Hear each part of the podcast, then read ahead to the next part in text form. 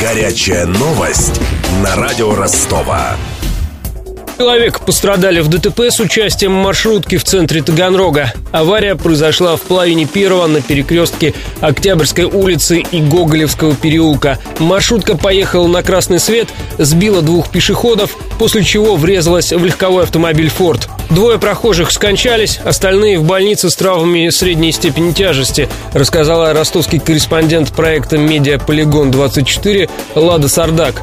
Она в момент аварии находилась в штабе оперативной смены областного МЧС. В больнице двое человек умерли. Всего пострадавших, вот которые прямо в больницу их увезли, их четверо. Это два пассажира, водитель маршрутки и водитель Форда, который, как я поняла, на него отбросило, что ли, ну вот эту вот газельку. И, в общем, он тоже оказался задействованным, да, вот в этой аварии. И этого водителя тоже госпитализировали. А остальных семь человек, э, пассажиров, их просто на осмотр отправили в больницу больницу. Лада Сардак оказалась в центре МЧС по заданию проекта «Медиаполигон-24». Это международный молодежный учебно-практический семинар по журналистике. Он ежегодно проводится при поддержке журнала «Русский репортер». Местом проведения юбилейного 10-го семинара был выбран Ростов.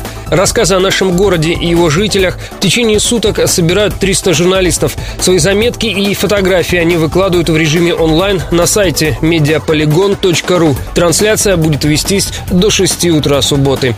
Над сюжетом работали Денис Малышев, Мария Погребняк и Александр Стильный.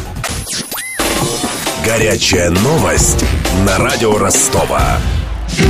Радио Ростова и русский репортер представляют сегодня Медиаполигон на 101,6 Целые сутки 300 журналистов, фотографов и видеографов со всей России будут освещать жизнь Ростова. О самом интересном мы расскажем в эфире. Следи за онлайн-трансляцией на сайте mediapolygon.ru И слушай Радио Ростова